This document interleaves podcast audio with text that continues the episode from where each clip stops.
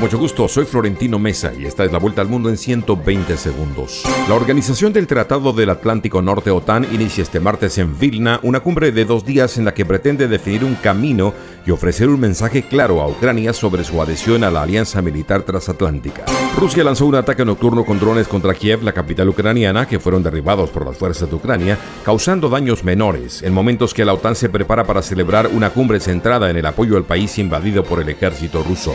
El mecanismo de ayuda humanitaria transfronterizo de la ONU, vital para millones de habitantes de zonas rebeldes en Siria, llegó a término ayer lunes sin que haya una votación del Consejo de Seguridad para extenderlo. El número de miembros de una secta cristiana muertos en el sur de Kenia tras ser persuadidos para ayunar y así encontrarse con Jesucristo ascendió a 350 después del hallazgo de otros 12 cuerpos. Estados Unidos puso en marcha este martes un plan para combatir el consumo y tráfico de fentanilo adulterado con silacina, un potente sedante para animales cada vez más frecuente en las muertes por sobredosis de opioides sintéticos.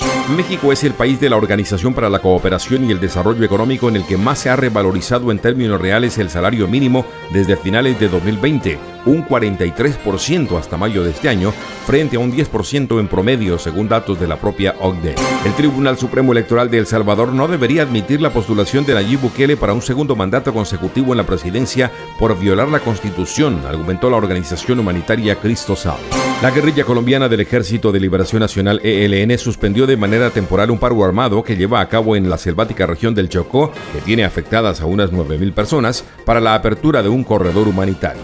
El presidente de Venezuela, Nicolás Maduro, aseguró que los candidatos a las primarias opositoras del 22 de octubre, en las que se definirá el abanderado que competirá contra el chavismo en las presidenciales de 2024, buscan una guerra y la destrucción económica del país.